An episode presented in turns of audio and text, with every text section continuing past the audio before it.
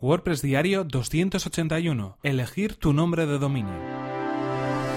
Estás escuchando WordPress Diario, tu podcast sobre desarrollo web con WordPress y marketing online. Con Fernand Diez.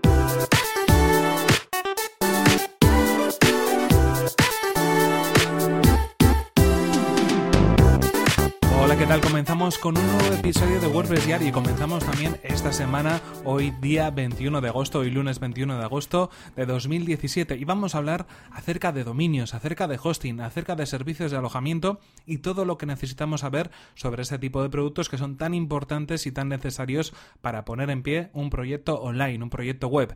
Y en este caso, durante esta semana, como sabéis, vamos a hablar en concreto de estos temas, pero hoy comenzaremos acerca de cómo elegir nuestro nombre de dominio, de qué cosas debemos tener en cuenta para poder elegir el nombre de dominio adecuado. Pero antes recordaros que este episodio está patrocinado por Web Empresa, servicio de alojamiento web especializado en WordPress.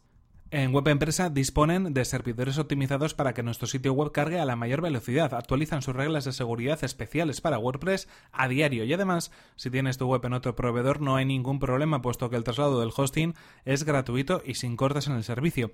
Así que si queréis conocer más sobre el servicio de hosting de Web Empresa que además recomendamos desde aquí, tenéis toda la información en webempresa.com barra Fernan, así podrán saber que vais de mi parte y podréis conseguir un 20% de descuento en sus servicios. Y ahora sí continuamos con el tema que nos ocupa este tema que es el de los nombres de dominio y cómo elegir correctamente el nombre de dominio para nuestro proyecto. Esto es uno de los primeros elementos que debemos tener en cuenta. Yo creo que justo en el mismo momento en el que estamos ideando el proyecto o estamos pensando un poco en el negocio que vamos a hacer online, en ese tipo eh, de difusión que le vamos a dar, es decir, incluso antes de poder montar la página web, deberíamos estar pensando ya en el nombre del dominio y deberíamos, atención, registrarlo, porque al final un nombre de dominio tiene un coste anual aproximadamente de unos 10 euros más IVA y en cualquier caso, si tenemos el nombre de dominio, ese nombre va a ser nuestro. Y por ese pequeño importe yo creo que merece mucho la pena registrarlo y reservarlo por si finalmente lo, llegamos a utilizar. Si tenemos varias posibilidades o varias ideas en la cabeza de dominios, pues vamos a registrar todas ellas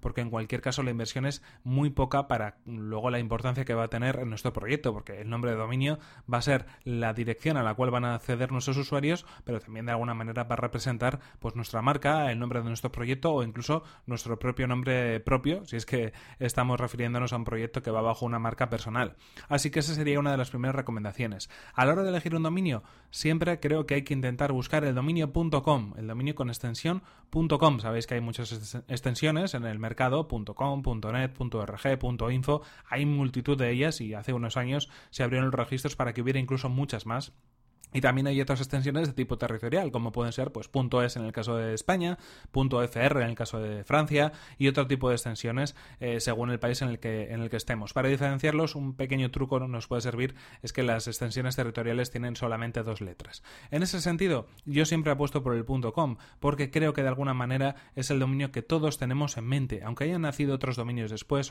otras extensiones después, el .com significa una página web, significa un negocio online y además el dominio de alguna manera también más, más deseado. En este caso hay, hay posibilidades de que sea difícil de encontrar eh, una extensión, o mejor dicho, un nombre de dominio que tenga una extensión .com libre, porque muchas de las combinaciones ya estarán cogidas, pero seguramente podemos hacer alguna variante o podemos buscar alguna alternativa jugando con nuestros nombres o con el nombre o el sector al que nos dedicamos, haciendo un poco ese juego de palabras para poder encontrar un .com. En el caso de que nuestro nombre fuera muy importante y no estuviera la extensión .com ocupada, tendríamos que intentar otras alternativas. En este caso, pues bueno, suele ser bastante habitual si nuestro negocio está en España, por ejemplo, utilizar una extensión .es. Pero yo en este caso siempre lo haría como segunda opción, nunca como primera. Solo si es un nombre muy, muy, muy deseado el que queremos, si tenemos algo ya trabajado sobre esa marca, si de alguna manera la marca ya es reconocida o tenemos algunos clientes y creemos que el nombre con otra variante podría despistar. Mm, en ese caso, bueno, punto es. Pero como decimos, si tenemos una combinación .com que es interesante, la mejor, eh, la mejor opción que podemos hacer es la de, la, de registrar ese dominio .com. ¿Qué palabras deberíamos utilizar? Bueno, en este caso, cuantas menos palabras, mejor. Y cuanto más corto sea el dominio, muchísimo mejor. Hay que intentar buscar un nombre que sea lo más fácil de recordar para los usuarios. Esto es básico, porque si hacemos unos nombres muy complicados, muy largos, la gente no se va a acordar, la gente no, no va a saber cómo escribirlo, no, lo va a recordar, no lo va a identificar. Como cualquier marca, que podamos encontrar debería ser lo más corta posible. Y en este caso, pues al final hay veces que tenemos que hacer algunas variantes pero en cualquier caso, eh, si realmente es eh, lo, mínimo posible, el mayor reducto de dominio que podamos conseguir, esa será la mejor opción. Lo mismo sucede, y en este caso hablamos también de otra recomendación, cuando buscamos eh, el, tipo de letras de alguna manera o el, tipo de sonido que puede tener el dominio. Yo creo que es interesante que el dominio nos suene bien al oído, ¿no? que de algún modo a la hora de pronunciarlo en voz alta suene bien. Y sobre todo, muy importante, que se pueda comunicar fácilmente. En este caso podéis hacer la prueba del teléfono o la prueba de la radio, como se llaman. Es decir, si ese dominio suena en un anuncio de radio o si ese dominio nos lo dicen por teléfono, el interlocutor, la persona que está al otro lado, tendría que preguntarnos cómo se escribe, cómo se pronuncia, cómo se deletrea. Si nos lo tiene que preguntar, es un error de dominio. No debería registrarlo. Tiene que ser un dominio que a la primera podamos identificarlo, podamos escribirlo fácilmente, porque eso significará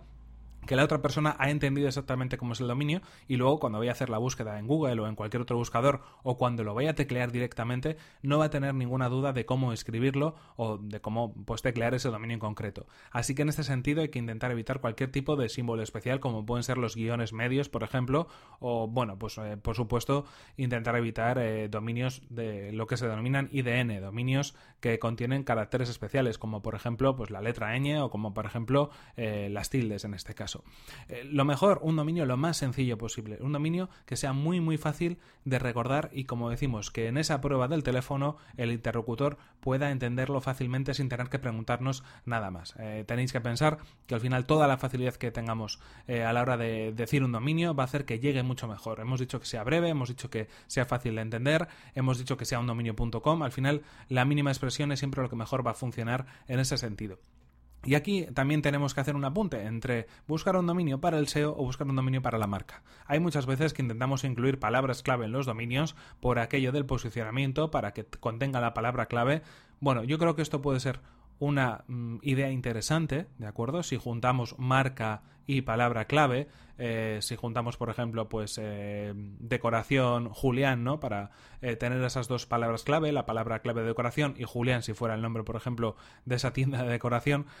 pero también hay que tener en cuenta que hay muchas veces que es incluso mejor apostar por la marca. Si el dominio julián.com, en este ejemplo del que estamos hablando, estuviera libre, yo apostaría por julián.com, porque al final eh, con el paso del tiempo el posicionamiento va a importar, pero también la fuerza que tenga la marca va a ser mucho más interesante. Si nosotros vemos un dominio julian.com, va a ser mucho más fácil trabajar con él, va a ser mucho más, mucho más reconocible, va a ser más corto, más fácil de entender.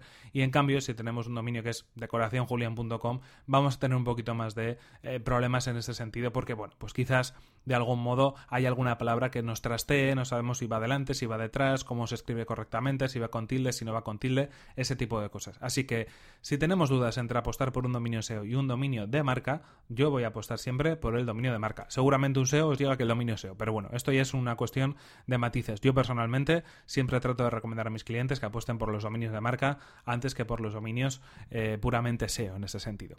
Y en cualquier caso, yo creo que estos son un poco un repaso de algunas eh, nociones, algunos consejos, recomendaciones que hay que tener en cuenta a la hora de registrar un dominio de Internet, a la hora de registrar el dominio para nuestro proyecto. En cualquier caso, esto ha sido todo por hoy. Aquí se nos acaba el tiempo, espero que os haya gustado este episodio y aquí terminamos el efecto este episodio número 281 de WordPress Diario.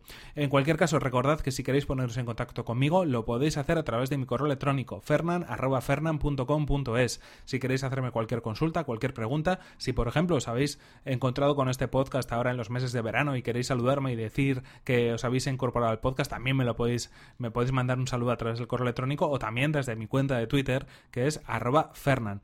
Muchas gracias también por vuestras valoraciones de 5 estrellas en iTunes y por vuestros comentarios y me gusta en iVoox y además también por compartir los episodios de WordPress Diario en vuestras redes sociales. En cualquier caso, nos vemos en el siguiente episodio que será mañana mismo. Hasta la próxima.